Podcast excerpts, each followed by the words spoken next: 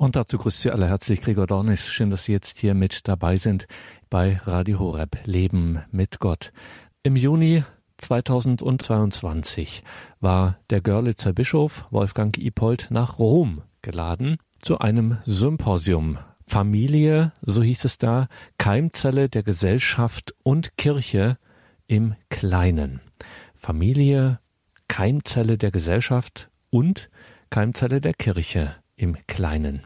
Darum ging es bei diesem Symposium in Rom und Wolfgang Ipold sprach über seine Erfahrungen in der Seelsorge, nämlich in der Seelsorge mit Familien, gerade in unserer Gegenwart mit besonderen Herausforderungen. Davon werden wir heute einiges erfahren was weiß der Bischof des östlichsten und kleinsten Bistums Deutschlands, des Bistums Görlitz? Was weiß Wolfgang Ipold als Bischof zu berichten aus der Seelsorge mit Familien? Ich kann meinen Vortrag über die seelsorgliche Seite des heutigen Themas nicht beginnen, ohne einen für der für mich schönsten Sätze zu nennen, mit denen je ein päpstliches Schreiben begonnen hat. Amoris Laetitia, quae est in familiis, viget Laetitia est quoque ecclesia. Die Freude der Liebe, die in den Familien gelebt wird, ist auch die Freude der Kirche. Ich freue mich darüber, dass hier nicht vivit, sondern viget im lateinischen Text steht. Ein Verbum, das eine wirkliche Lebendigkeit und Freude ausdrückt, und wenn es um die Freude in den Familien geht, die Freude ist ja, wie wir wissen, eine der Früchte des Heiligen Geistes, dann ist es selbstverständlich, dass seelsorgliches Bemühen solcher Freude zu dienen und ihr den Weg zu bereiten hat. Aber zu gelebter Freude und Liebe in einer Familie gehört auch, dass es diese Gemeinschaft ermöglicht, dass Schwierigkeiten und Belastungen, Krankheit und Leid getragen werden können. Das Sprichwort sagt ja mit Recht, geteilte Freude ist doppelte Freude, geteiltes Leid ist halbes Leid.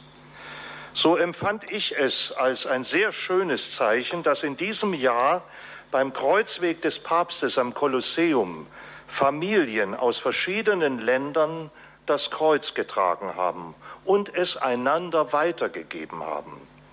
Es entstand für mich in dieser Geste eine weltumspannende Gemeinschaft von Familien, die im Glauben miteinander verbunden waren und die ihren alltäglichen Lebensweg im Gebet des Kreuzwegs mit dem Weg des Herrn verbunden haben.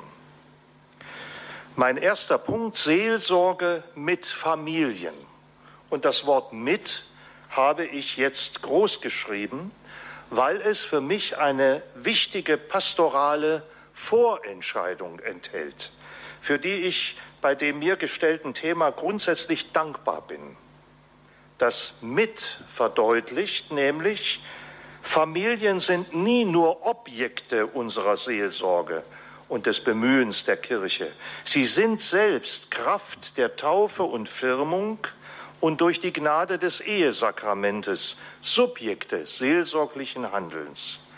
Es gehört zum seelsorglichen Auftrag jedes Mitarbeiters der Kirche, dies zu sehen und zu würdigen. Ja, der Dienst der Priester und hauptamtlichen von der Kirche beauftragten Seelsorger besteht ja gerade darin, die Familien, Eheleute und Kinder zu bestärken und zu ermächtigen, ihren Glauben zu leben und ihn in der Familie zu praktizieren. In dieser Hinsicht äußert Papst Franziskus in seinem apostolischen Schreiben Amoris Laetitia schon im zweiten Kapitel kritisch, dass wir, Zitat, demütig und realistisch anerkennen müssen, dass unsere Weise, die christlichen Überzeugungen zu vermitteln und die Art, die Menschen zu behandeln, manchmal dazu beigetragen haben, das zu provozieren, was wir heute beklagen. Wir haben die Neuvermählten in ihren ersten Ehejahren nicht immer gut begleitet, etwa mit Angeboten, die auf ihre Zeitpläne, ihren Sprachgebrauch und ihre wirklich konkreten Sorgen eingehen. Andere Male haben wir ein allzu abstraktes theologisches Ideal der Ehe vorgestellt, das fast künstlich konstruiert und weit von den konkreten Situationen der realen Familien entfernt ist. Diese übertriebene Idealisierung hat die Ehe nicht erstrebenswerter und attraktiver gemacht, sondern das völlige Gegenteil bewirkt. Soweit Papst Franziskus in Amoris Laetitia 36. Indem die mit der Seelsorge Beauftragten sich in ihrem Überlegen, Denken und Tun mit den Familien bewegen und Anregungen geben, bleiben sie in engem Kontakt mit ihnen und können ihnen helfen, eine Unterscheidung im Licht des Evangeliums zu finden und zu leben. Solche Art von Seelsorge mit den Familien wird auch Rückwirkungen haben auf das Wirken und Haltung der Priester und anderer pastoraler Mitarbeiterinnen und Mitarbeiter. So sehr sie selbst natürlich die geweihten, beauftragten und gesendeten Verkünder sind, so sind sie im Blick auf die Familien auch die Empfangenden, die teilhaben dürfen an den Erfahrungen an den Lasten und Freuden der Eheleute und der Familien. Das Vertrauen, das den in der Seelsorge Tätigen entgegengebracht wird, ist auch heute noch ein großer Schatz, der den Raum für eine Gottesbegegnung auf beiden Seiten eröffnen kann. Darum gehört das fürbittende und manchmal sicher auch das gemeinsame Gebet integral zu solcher Seelsorge. Dies gelingt selbstverständlich nur, wenn das menschliche Miteinander immer wieder geöffnet wird für das Wirken des Heiligen Geistes und somit zu einer geistlichen Erfahrung wird. Ich möchte jetzt einige Orte der Seelsorge mit den Familien ein bisschen beschreiben. Wo kann das alles geschehen? Was ich eben ein wenig grundsätzlich dargestellt habe. Wo sind die Orte und Gelegenheiten, bei denen den Seelsorgern Familien begegnen? Kardinal Walter Kaspar hat bei einem Konsistorium im Vorfeld der Familiensynode im Jahre 2014 seine Rede vor den Kardinälen mit folgendem Satz beendet. Zitat, die Familie ist der Testfall der Pastoral und Ernstfall der neuen Evangelisierung. Wenn das stimmt, und ich unterstütze diese Feststellung aus ganzem Herzen, dann deuten sich hier Herausforderungen an für das gesamte Feld der Pastoral und der seelsorglichen Arbeit, die mit Einschränkung zum Teil noch nicht entdeckt sind. Es gilt, diesem Ernstfall der Evangelisierung wirklich ernst zu nehmen und kreativ zu gestalten. Von den Möglichkeiten und Chancen, die sich da bieten, möchte ich jetzt sprechen. Erstens Vorbereitung auf die Feier der Sakramente. Nichts ist bis heute so bedeutsam für eine christliche Familie wie der Tag der Erstkommunion oder der Firmung der eigenen Kinder. Solche Feste werden auch heute in Zeiten mancher verloren gegangener Glaubenspraxis im Kreis der Verwandtschaft gefeiert und im Leben jeder Pfarrei sind sie wichtige Termine im Laufe eines Jahres. Dennoch bleibt die Vorbereitung auf den Empfang der Sakramente in vielen Fällen bei den direkten Empfängern, den Kindern bzw. Jugendlichen, stehen und blendet häufig das Umfeld, die Familie und das Elternhaus aus. Im Osten Deutschlands, wo ich Bischof bin, gibt es kaum eine rein katholische Familie. In den meisten Fällen ist einer der Ehepartner ungetauft oder evangelisch. Was das im Zusammenhang der Vorbereitung auf den Sakramentenempfang von Kindern bedeutet, ist nicht zu unterschätzen. Hier bedarf es eines wirklichen Paradigmenwechsels, der schon länger angemahnt wird. Kinder und Jugendliche sind angewiesen auf den Glauben ihrer Eltern. Ohne das gelebte Beispiel ist die Katechese in der Sakramentenvorbereitung wie die Saat im Gleichnis, die auf steinigen Grund fällt, weil das Erdreich nicht tief genug war, wie es dort heißt. Wir brauchen unbedingt Formen der Vorbereitung auf Erstkommunion und Firmung, die ausdrücklich Familienkatechese sind und Eltern oder auch Großeltern mit einbeziehen. Das Modell der sogenannten Tischmütter in den 70er Jahren, Väter kamen damals meistens noch nicht vor, war in gewisser Hinsicht ein Schritt in die richtige Richtung. Dennoch blieb es bei einer Delegation auf wenige Gemeindemitglieder stehen und die meisten Familien konnten sich dispensieren. In einer Katechese mit den Familien werden die Eltern des Kindes oder Jugendlichen im eigentlichen Sinn zu Seelsorgern ihrer Kinder und lernen selbst über den Glauben zu sprechen. Zweitens, Vorbereitung auf die kirchliche Eheschließung, der Weg zum Eheversprechen. Insbesondere in der Vorbereitung auf die Gründung einer Familie und der kirchlichen Trauung ist es wichtig, sichtbar zu machen, ich zitiere nochmal Papst Franziskus, dass die christlichen Familien durch die Gnade des Ehesakramentes die hauptsächlichen Subjekte der Familienpastoral sind, vor allem indem sie das freudige Zeugnis der Eheleute und der Familien der Hauskirchen geben. Es geht darum, erfahrbar zu machen, dass das Evangelium der Familie Freude ist, die das Herz und das ganze Leben erfüllt. Amoris Letizia 200 ist das. Wenn das stimmt, dann ist es geradezu unverzichtbar, dass christliche Eheleute unmittelbar eingebunden werden in die Vorbereitung auf die Eheschließung. Der Zustand der Ehevorbereitung in Deutschland, das sage ich jetzt ganz unverhohlen, ist aus meiner Sicht kein Ruhmesblatt. Bis zum heutigen Tag ist es in vielen Bistümern immer noch möglich, dass ein Paar nach einem oder zwei Gesprächen mit dem Pfarrer oder einem pastoralen Mitarbeiter an den Traualtar tritt.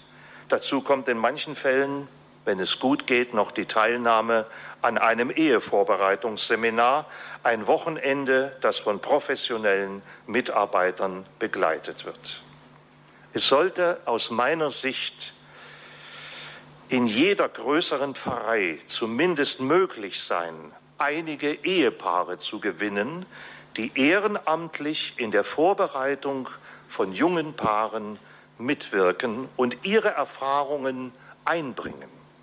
Es muss zum guten Stil unserer Kirche im 21. Jahrhundert gehören, dass nicht mehr der Priester allein in der Ehevorbereitung tätig wird, sondern immer im Zusammenwirken mit denen, die aus der Gnade des Ehesakramentes leben, mit missionarisch aktiven Familien, das heißt, die unmittelbare Zeugen des Evangeliums der Familie sind.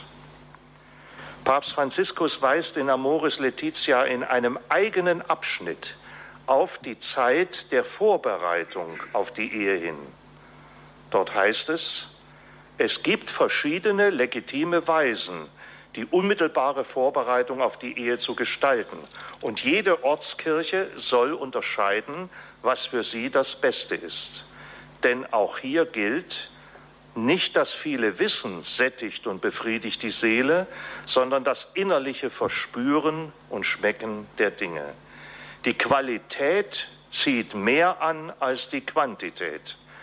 Und zusammen mit einer erneuerten Verkündigung des Kerygmas muss man jenen Inhalten den Vorrang geben, die in anziehender und herzlicher Form vermittelt, ihnen, den Verlobten, helfen, sich auf einen Weg für das ganze Leben zu verpflichten.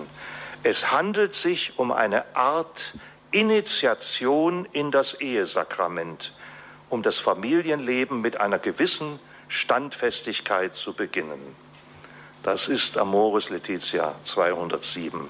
Ein großes Wort, eine Initiation in das Ehesakrament. Es ist wie ein Katechumenat, was dahinter steht. Drittens, Familiengruppen in Pfarreien und geistlichen Bewegungen. Dort, wo sich Familien zu kleinen christlichen Gemeinschaften zusammenschließen, wirkt das immer stärkend und hilfreich für die Ehe und die Familie. Insbesondere in der früheren DDR war es vielfach üblich, dass ein großer Teil derer, die kirchlich geheiratet hatten, sich einer solchen Familiengruppe anschloss. Diese Gruppe oder Familienkreise, wie wir sie auch genannt haben, traf sich häufig am Abend auch in den Häusern von einzelnen Gläubigen und nicht nur in den Räumen der Pfarrei. Ab und zu war der Priester dort zu Gast und gab neue Impulse. Durch die Veränderungen in der Arbeitswelt und die große Mobilität wie auch eine zunehmende Individualisierung ist es heute schwieriger geworden, auf der Ebene der Pfarrei solche Gruppen zu etablieren.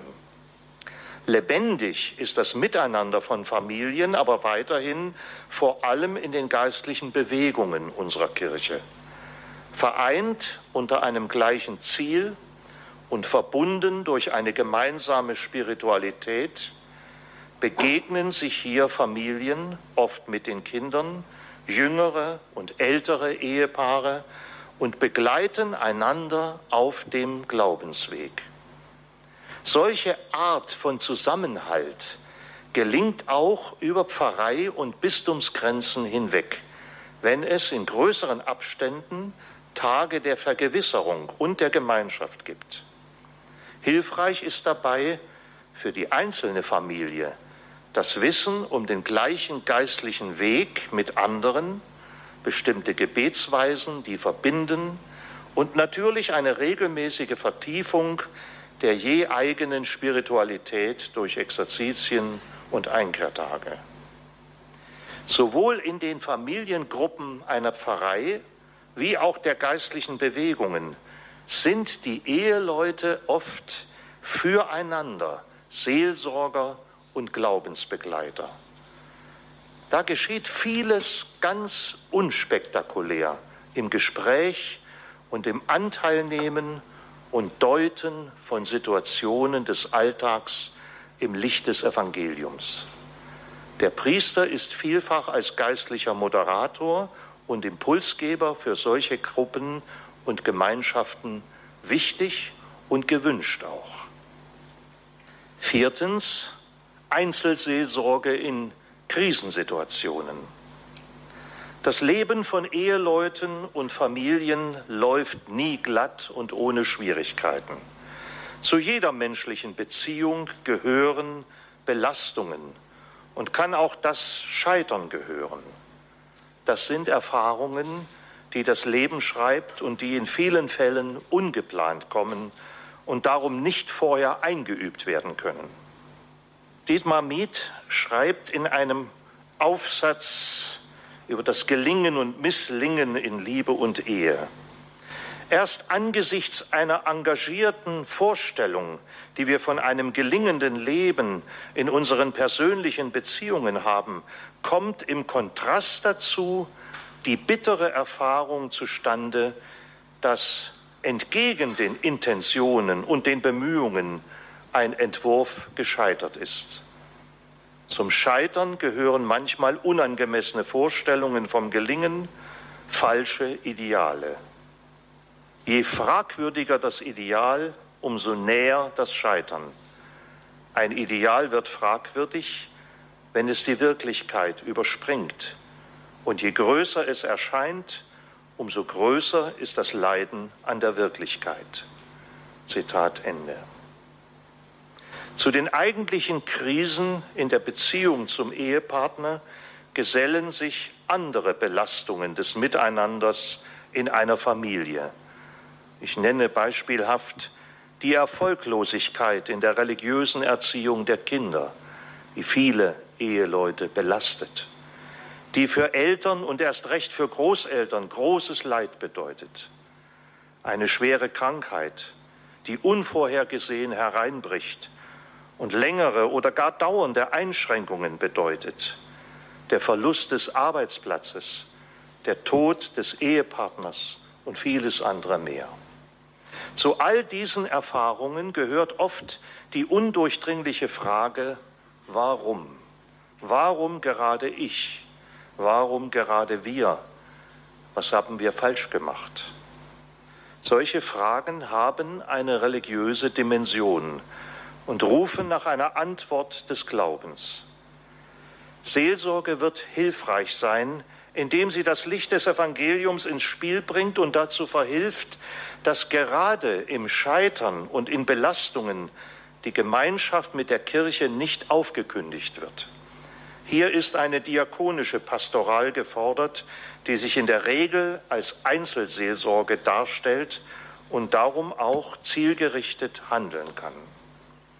Ich gebe zu, für mich bleibt bei diesem Punkt allerdings die bedrückende Frage im Raum stehen, wie kann es bei den immer größer und unübersichtlicher werdenden Pfarrstrukturen für die derzeit weniger werdenden Priester und hauptamtlichen Seelsorgerinnen und Seelsorger überhaupt möglich sein, dass solche Situationen aufgespürt und angemessen begleitet werden? Hier sind Herausforderungen verborgen für eine Kirche, die das Erbarmen Gottes präsent machen soll, an denen wir uns messen lassen müssen.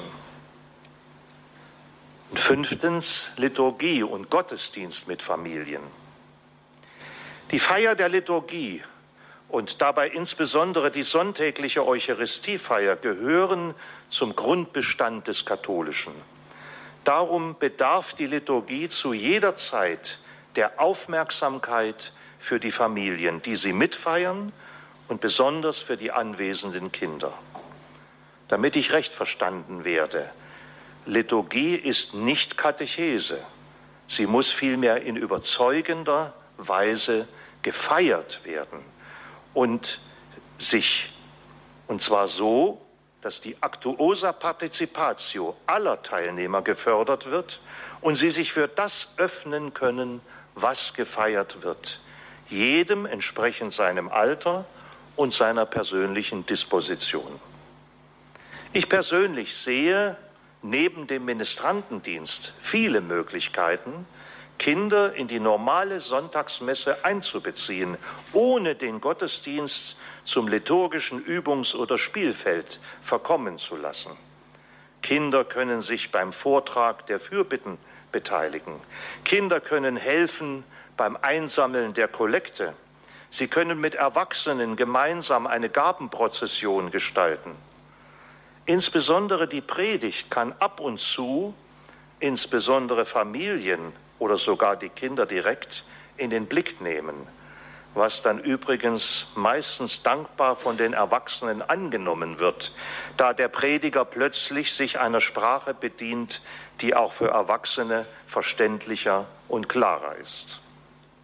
Ohne Zweifel, die Hochform der Eucharistie braucht heute katechumenale Vorformen, Einübungsfelder in liturgische Vollzüge. Grund dafür ist, dass wir derzeit einen epochalen Abbruch in der Gebetspraxis der Familien und damit auch bestimmter liturgischer Formen, ich nenne mal an dieser Stelle nur das Kreuzzeichen, das Weihwasser, bestimmte Gebetshaltungen, einen Abbruch solcher Formen erleben, dem wir begegnen müssen. Hier wird die Seelsorge viel Fantasie aufbringen müssen, um Familien immer wieder zu bereiten und zu öffnen für diesen Kern kirchlichen Tuns. Liturgie wird aus meiner Sicht bereits in den Häusern eingeübt und vorbereitet wenn Eltern ihre Kinder segnen, wenn es Tischgemeinschaft in der Familie gibt, wenn das Brauchtum entsprechend dem Kirchenjahr gepflegt wird, dann ist das Vorbereitung und Befähigung zugleich für die Mitfeier der offiziellen Liturgie der Kirche. Das ist Hausliturgie. Wir wissen, die Liturgie hat einen evangelisierenden Charakter aus sich. Wir werden in ihr mit der Botschaft des Evangeliums konfrontiert und wir feiern das Heilswerk Christi, das uns immer wieder hineinnimmt in die große Gemeinschaft der Kirche. Wenn die Familie der Ernstfall der Evangelisierung ist, wie es Kardinal Kasper gesagt hat, dann bedarf es einer sensiblen Gestaltung unserer Gottesdienste im Hinblick auf unsere Familien, um ihnen den Wert insbesondere der Sonntagsliturgie zu erschließen. Ein paar abschließende Gedanken. Ich habe für diesen Vortrag jetzt fünf ausgewählte Felder der Pastoral benannt, in denen eine Seelsorge mit Familien präsent und wünschenswert ist. Ich möchte mal abschließend einen Blick auf die Priester richten, die sich in der Seelsorge mit Ehepaaren und Familien engagieren und die dort eine wichtige Rolle spielen. Zuweilen wird ja behauptet, zölibatäre Priester könnten eigentlich nichts beitragen zu einer Ehe- und Familienpastoral, weil sie das, wovon sie da sprechen, ja selbst nicht leben und keine Erfahrungen mitbringen. Ich habe das oft selbst gehört. Stimmt das wirklich? Zunächst stammen auch Priester aus einer Familie, haben in den meisten Fällen Geschwister und kennen wenigstens das eheliche Leben ihrer Eltern und manchmal sogar der Großeltern. Das ist keine unwesentliche Erfahrung für ihr Leben. Außerdem kann die Seelsorge mit Familien auch ihre zölibatäre Berufung bereichern und vertiefen.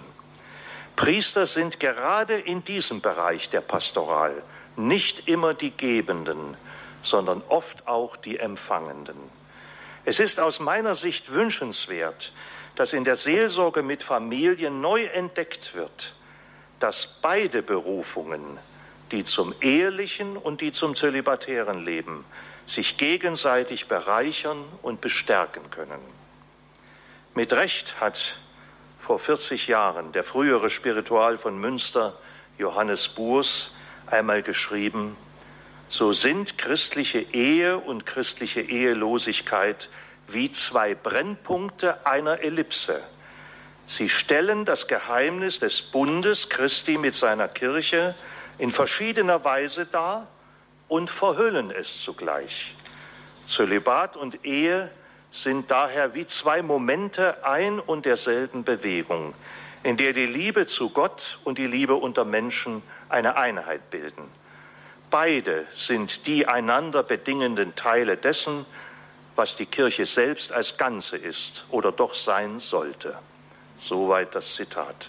Wir wissen, dass es heute einer neuen Wertschätzung beider Berufungen dringend bedarf und dass die Kirche, das zeigen uns die Debatten auf dem synodalen Weg in Deutschland wieder lernen muss, diesen kostbaren Schatz nicht zu verschleudern, sondern ihn zuversichtlich in ihrer Verkündigung und Pastoral anzubieten.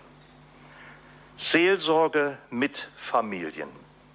Ein spannendes und lohnendes Feld, das uns deutlich vor Augen führt, dass Ehepastoral letztlich mystagogische Glaubenspastoral ist, an der die Eheleute und die Familien selbst aktiv beteiligt sind.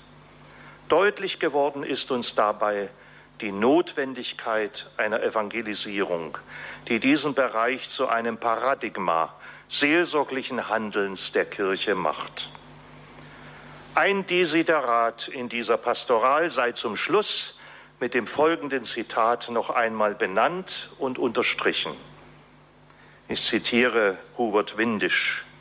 Weithin ist in den Pfarrgemeinden das diesbezügliche Potenzial von vielen Ehepaaren, die in ihrer Ehe und Familie die Nachfolge Christi leben, noch nicht abgerufen. Gerade diese Ehepaare könnten zeigen und weitergeben, was es heißt, in guten und in bösen Tagen aus der Treue Gottes zu leben, die uns in Jesus Christus versprochen ist. Und darum würde ich mich freuen, wenn der Heilige Vater ab und zu mal ein Ehepaar heilig spricht, Das tut der ganzen Kirche gut. Vielen Dank für Ihre Aufmerksamkeit.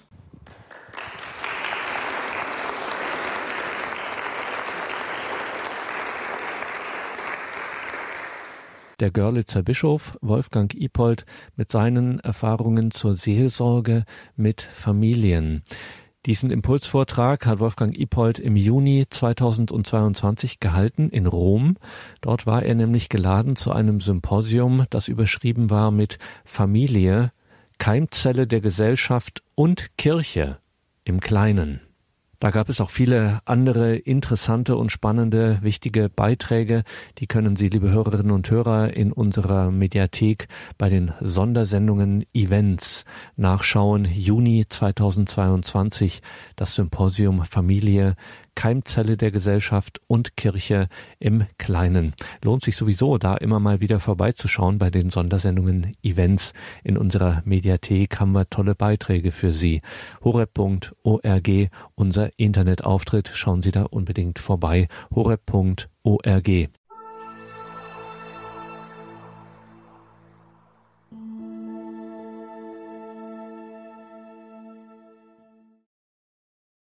Willkommen zurück in dieser Credo-Sendung bei Radio Horeb. Ein Radio, eine Mission. Mein Name ist Gregor Dornis. Nach diesem eben gehörten Beitrag des Görlitzer Bischofs Wolfgang Ipold haben wir noch ein bisschen Zeit, bis es hier weitergeht um 21.30 Uhr mit der Reihe Nachgehört. Und das ist immer eine gute Gelegenheit, dann auf den christlichen Büchermarkt zu schauen. Da tut sich doch einiges. So hat der römische Theologe Professor Dr. Dr. Ralf Weimann mal wieder mit einem kleinen, klaren, soliden, leicht verständlichen und klarkirchlichen Buch auf sich aufmerksam gemacht. Nach seiner Wegweisung für verunsicherte Christen nun die Wegweisung für das ewige Leben. Ralf Weimann ist Jahrgang 1976, katholischer Priester, promoviert in Theologie und Bioethik. Er lehrt an verschiedenen Hochschulen und Universitäten in Rom, unter anderem am sogenannten Angelikum der Universität des heiligen Thomas von Aquin. Und er war im August 2023 in Balderschwang im Allgäu, dem Hauptsitz von Radio Horeb. Und da hatte ich Gelegenheit, mit ihm über sein Ralf Weimanns neues Buch Wegweisung für das Leben zu sprechen. Das ist jetzt bereits, Ralf Weimann, die zweite Wegweisung, die Sie geben. Warum Wegweisung? Ja, es geht hier um die Wegweisung für das ewige Leben. Und wie kommt man nun zum ewigen Leben? Wie gelangt man dahin? Es braucht einen Weg, einen Weg, den wir konkret einschlagen. Und Jesus Christus hat sich geoffenbart als der Weg, die Wahrheit und das Leben. Und damit ist hier bereits der Schlüssel gegeben. Jesus Christus ist der Weg und er ist zugleich die Weisung. So spiegelt sich in diesem Wort eigentlich ein ganz christologischer Bezug wider. Das heißt, dass Jesus Christus im Mittelpunkt steht und dass er uns die Tür öffnet zum ewigen Leben. All das ist in dem Titel ausgedrückt Wegweisung für das ewige Leben, wie mein neues Buch heißt.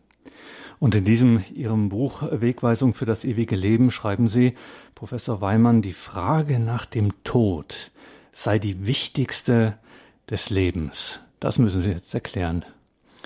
Wofür leben wir eigentlich? Was ist der Sinn und Ziel unseres Lebens? Das wird man nur beantworten können, wenn man den größeren Horizont berücksichtigt. Und der größere Horizont bedeutet, dass ich mich frage, was kommt denn nach diesem Leben? Denn nur von dort her, vom Ende her, erschließt sich sozusagen der Sinn auch des jetzigen Lebens. Momentan ist es so, dass viele Menschen nur im Hier und Jetzt leben. Das hängt auch mit unserer Internetkultur zusammen. Ständig prasseln irgendwelche Botschaften, Nachrichten oder andere Dinge auf uns ein, so dass unser Geist ständig irgendwie beschäftigt ist und man kaum mehr darüber nachdenkt, was eigentlich wirklich wesentlich ist. So lebt man nur noch im Hier und Jetzt, aber darum geht es im Leben nicht. Im Leben müssen wir den Sinn finden und den werden wir nur dann finden, wenn wir den Blick darauf richten, was nach dem Tod kommt. Denn das hiesige Leben, dauert nur, wenn man so möchte, eine gewisse Zeit, vielleicht 30 Jahre, wenn es schlecht läuft sozusagen, durch Tod und Unfall vielleicht, vielleicht 60, 70, 80, 90 Jahre, aber ist auf jeden Fall begrenzt. Die Ewigkeit hingegen, das ewige Leben ist unbegrenzt. Deswegen ist die Frage nach dem ewigen Leben von diesen beiden Perspektiven her grundlegend. Zum einen, ich wiederhole es noch einmal, weil nur vom Ende her sich der Sinn des Lebens erschließt und zum anderen, weil die Ewigkeit ewig dauert und unser Leben hier sehr begrenzt ist und dafür lohnt es sich zu leben. Die Botschaft Jesu Christi zielt genau in diese Richtung. Er möchte uns den Weg zum Himmel zeigen. Das Tor zum Himmel hat er durch seinen Tod geöffnet. Wir müssen da nur eintreten. Und daher ist diese Frage, was nach dem Leben kommt, was nach dem Tod kommt, die grundlegende alle Fragen, auf die Jesus Christus Antwort gibt. Und natürlich gibt es auch aus der Sicht des christlichen, des kirchlichen Glaubens auch eine Antwort darauf, was wir hinter diesem Tor erwarten dürfen. Und auch dazu findet man natürlich ausführlich etwas in Ihrem Buch der Wegweisung für das ewige Leben. Bevor Sie das aber machen, Professor Weimann, legen Sie Halt ein, und zwar ausgerechnet bei der Vernunft. Warum das? Weil schon große Denker wie die alten Griechen, wenn man so möchte, also Platon, Aristoteles und so weiter, sich mit diesen Fragen beschäftigt haben und zu einer gewissen Erkenntnis gelangt sind. Sie sind zu der Erkenntnis gelangt, dass der Mensch Geist hat und der Geist ist unsterblich. Von daher ist dem Menschen ein Stück Unsterblichkeit eingeschrieben. Das lässt sich schon mit Hilfe der Vernunft erklären. Mit Hilfe der Vernunft lässt sich aber nicht erklären, wie es dann konkret nach dem Tod weitergeht. Dafür braucht es die Offenbarung, das Licht Gottes, das uns entgegenkommt. Aber was ich versucht habe zu zeigen in einem kurzen Kapitel in dem vorliegenden Buch Wegweisung für das ewige Leben, ist, dass auch Vernunft und gerade die Vernunft uns nahelegt, dass die christliche Perspektive sehr vernünftig ist, denn der Geist, den wir haben, der deutet darauf hin, dass es Unsterblichkeit im Menschen eingeschrieben ist und dass der Mensch auf Unsterblichkeit hin geschaffen ist. Wir sprechen über das Buch Wegweisung für das ewige Leben, ein Buch des römischen Theologieprofessors Dr. Dr. Ralf Weimann, ein kleines Bändchen mit einer wirklich glasklaren Wegweisung, die jeder verstehen kann, der dieses Buch zur Hand nimmt. Und jetzt müssen wir einfach ganz klar in die Mitte der Sache gehen, Professor Weimann, in ganz groben Zügen. Wie geht's denn aus christlicher Sicht nach dem Tod weiter? Unser Leben hier auf der Erde ist nicht gleichgültig. Alles, was wir tun, hat einen Wert, hat einen Sinn. Das Gute wie das Schlechte, es wird sozusagen in unsere Seele eingeschrieben. Heutzutage verstehen das die jungen Leute besser, wenn man von Speichern sprechen würde, so wie es auf der Hard Disk also gespeichert wird, so wird unser ganzes Leben, all das, was wir tun, das Gute wie das Schlechte, entsprechend auf unserem Geist, in unserer Seele gespeichert. Was im Tod nun passiert, nach christlicher Sicht, ist, dass diese beiden Elemente, der Mensch besteht aus einem Leib, einem Körper und einem Geist. Beide sind untrennbar miteinander verbunden. Es geht hier um eine substanzielle Einheit. Es ist wichtig hier zu betonen, dass es nicht um eine Dualismus geht, sondern um eine Dualität, also eine substanzielle Einheit zwischen beiden. Die ist so substanziell, so grundlegend, dass eine Trennung des Geistes vom Leib dazu führt, dass der Mensch stirbt. Und das ist die theologische Definition des Todes, also die Trennung von Seele und Leib. Die Seele, das Geistprinzip ist das Lebensprinzip, der Lebensatem, wie auch beschrieben wird im Alten Testament. Und wenn dieser Lebensatem entschwindet, dann setzt der Zerfallsprozess an und der Körper zerfällt. Nun, aus christlicher Sicht wird nun das ganze Leben in die Seele eingeschrieben. Die Seele ist unsterblich und sie geht im Tod direkt tritt sie vor den Schöpfer. Sie geht also dahin zurück, woher sie gekommen ist. Und von Jesus Christus, von Gott, dem Dreifaltigen, wissen wir, dass er Licht vom Licht ist, so bekennt die ganze Kirche und Christenheit im Glaubensbekenntnis. Dieses Licht nun durchleuchtet die Seele, die vor Gott tritt im Moment des Todes. Alles liegt offen vor Gott. Und dann folgt darauf das personale Gericht. Das heißt, Gott selber wird durch das Licht, das er selber ist, unser Leben so offenlegen, dass die Grundentscheidung, die wir Menschen unserem irdischen Leben gefällt haben, in diesem Moment definitiv wird. Und da gibt es die drei Möglichkeiten. Auf der einen Seite werden diejenigen, die vollständig geläutert sind und ganz in der Liebe Gottes und seiner Wahrheit verweilt haben, die werden direkt eingehen in den Himmel, die ewige Gemeinschaft mit Gott. Diejenigen, die noch einige offene Rechnungen zu begleichen haben, die zum Beispiel im Streit mit anderen und mit Schwierigkeiten, Sünden aus dieser Welt geschieden sind, die brauchen zunächst eine Läuterung, um in die Gemeinschaft mit Gott eingehen zu können. Etwas, was die Kirche als Purgatorium oder Fegefeuer bezeichnet. Und dann gibt es auch die traurige, aber reale Möglichkeit, dass man sich durch die schwere Sünde von Gott getrennt hat in dieser Welt, dass man sich also gegen Gott entschieden hat, bewusst gegen ihn entschieden hat. Und eine solche Entscheidung wird Gott in diesem Moment auch respektieren.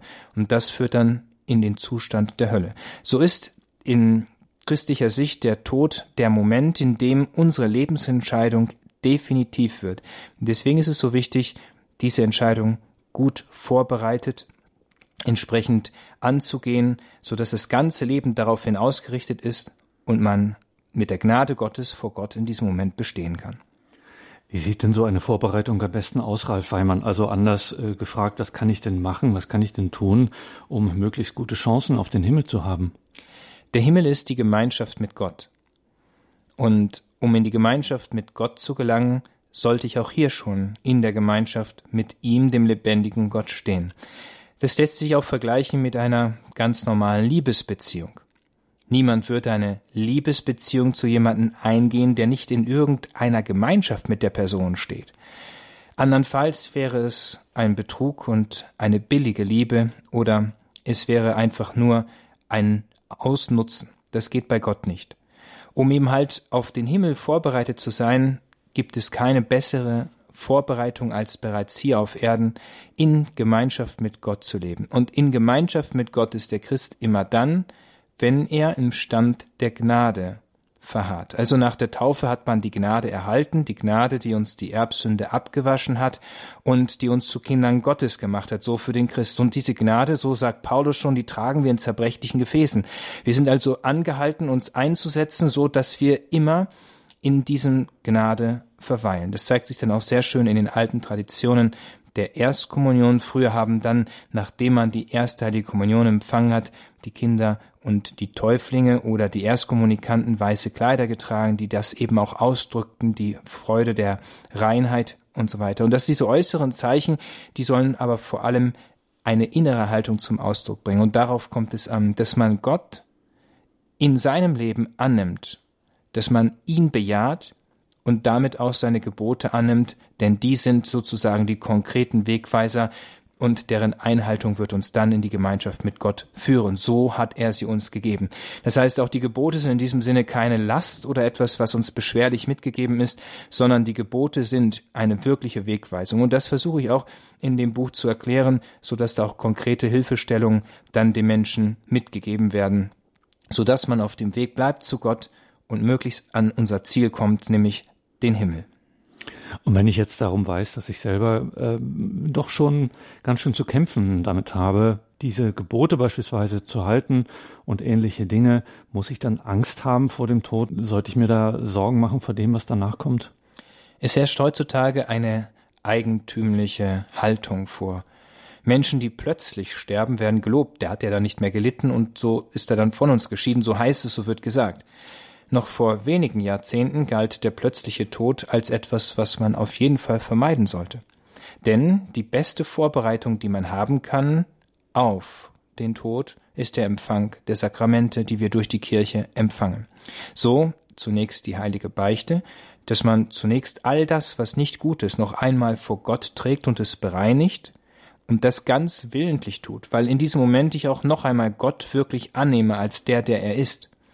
Dann des Weiteren, dass ich auch die Schuld, die ich auf mich geladen habe, durch die Mittel der Kirche, wie zum Beispiel Ablässe, entsprechend dann behebe. Denn jeder von uns hat durch die Sünde Schuld auf sich geladen und das kann man beheben. Dafür stellt Gott uns Mittel zur Verfügung. Er ist so gütig wie ein gütiger Vater, der uns all diese Mittel zur Verfügung gibt. Und dann schließlich auch die Krankensalbung, die nicht einfach für den bewusstlosen und nicht mehr ansprechbaren Menschen gedacht ist, sondern die er ganz bewusst der Christ nehmen sollte, empfangen sollte, vor allem auch in diesem letzten Moment, weil er damit ja auch ganz bewusst dann Christus annimmt, der ihn stärkt auf dem Weg hin zum ewigen Leben und nach Möglichkeit, wo ihm dann auch am Ende dann das Viaticum, also die heilige Kommunion gereicht wird. Das ist der klassische Weg, wie der Christ eigentlich auf diese letzten Momente des Lebens vorbereitet sein sollte. Heute herrscht ein umgekehrtes Denken vor, dass man meint, es sei gut, wenn man schmerzlos einfach aus dieser Welt scheidet und so stirbt. Aber das ist nicht der Fall.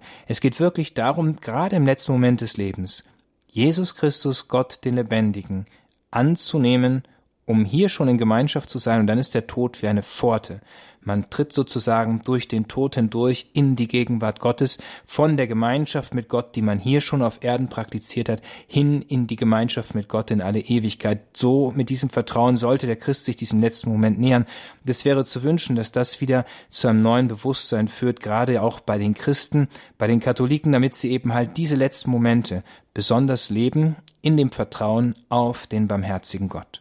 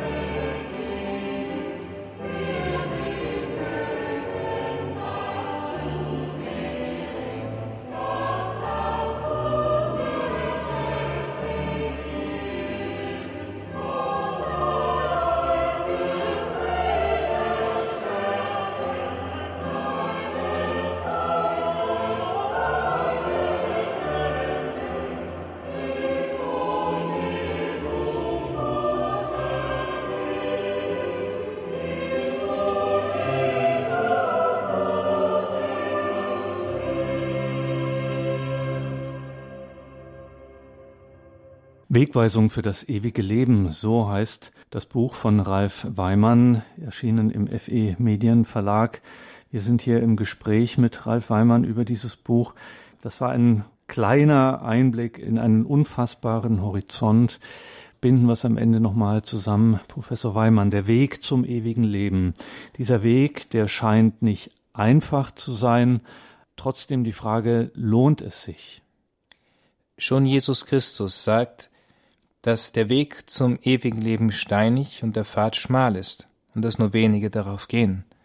Er selber führt uns den Weg, der zum ewigen Leben führt, und er hat sein Leben gegeben, damit auch wir, wie er, in das Leben gehen können. Der Weg in der Tat ist nicht einfach. Es ist nicht einfach in der heutigen Zeit, die Gebote Gottes zu leben.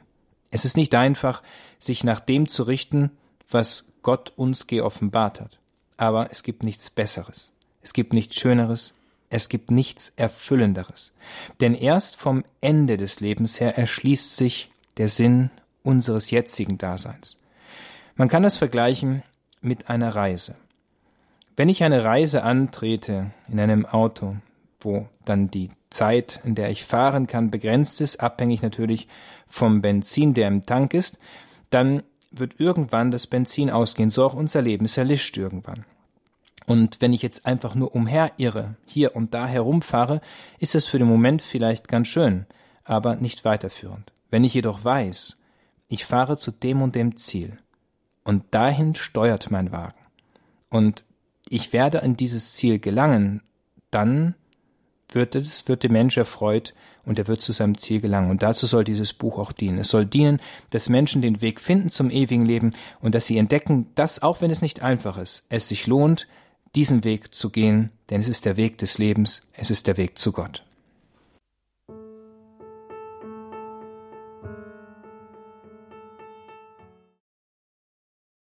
Zum Ausklang der Credo-Sendung bei Radio Horeb ihrer christlichen Stimme in Deutschland haben wir gemeinsam mit Professor Dr. Dr. Ralf Weimann aus Rom gesprochen, einen Blick geworfen in sein Ralf Weimanns neues Buch Wegweisung für das ewige Leben. Eine klare Kaufempfehlung. Dieses Buch Ralf Weimann, Wegweisung für das ewige Leben, erschienen im FE Medienverlag. Ganz sicher auch eine schöne Geschenkidee. Ralf Weimann, Wegweisung für das ewige Leben. Und damit geht diese Credo-Sendung auch ihrem Ende entgegen. Hier folgt jetzt um 21.30 Uhr die Reihe nachgehört. Danke Ihnen allen fürs Dabeisein, für Ihre Verbundenheit mit Radio Horeb. Schauen Sie auch auf horeb.org in unser Special zum Missionsmonat.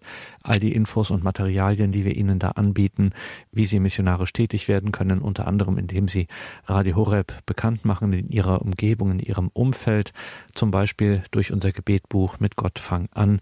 Alles weitere dazu auf horeb.org. Mein Name ist Gregor Dornis. Ich wünsche Ihnen allen einen gesegneten Abend und eine behütete Nacht.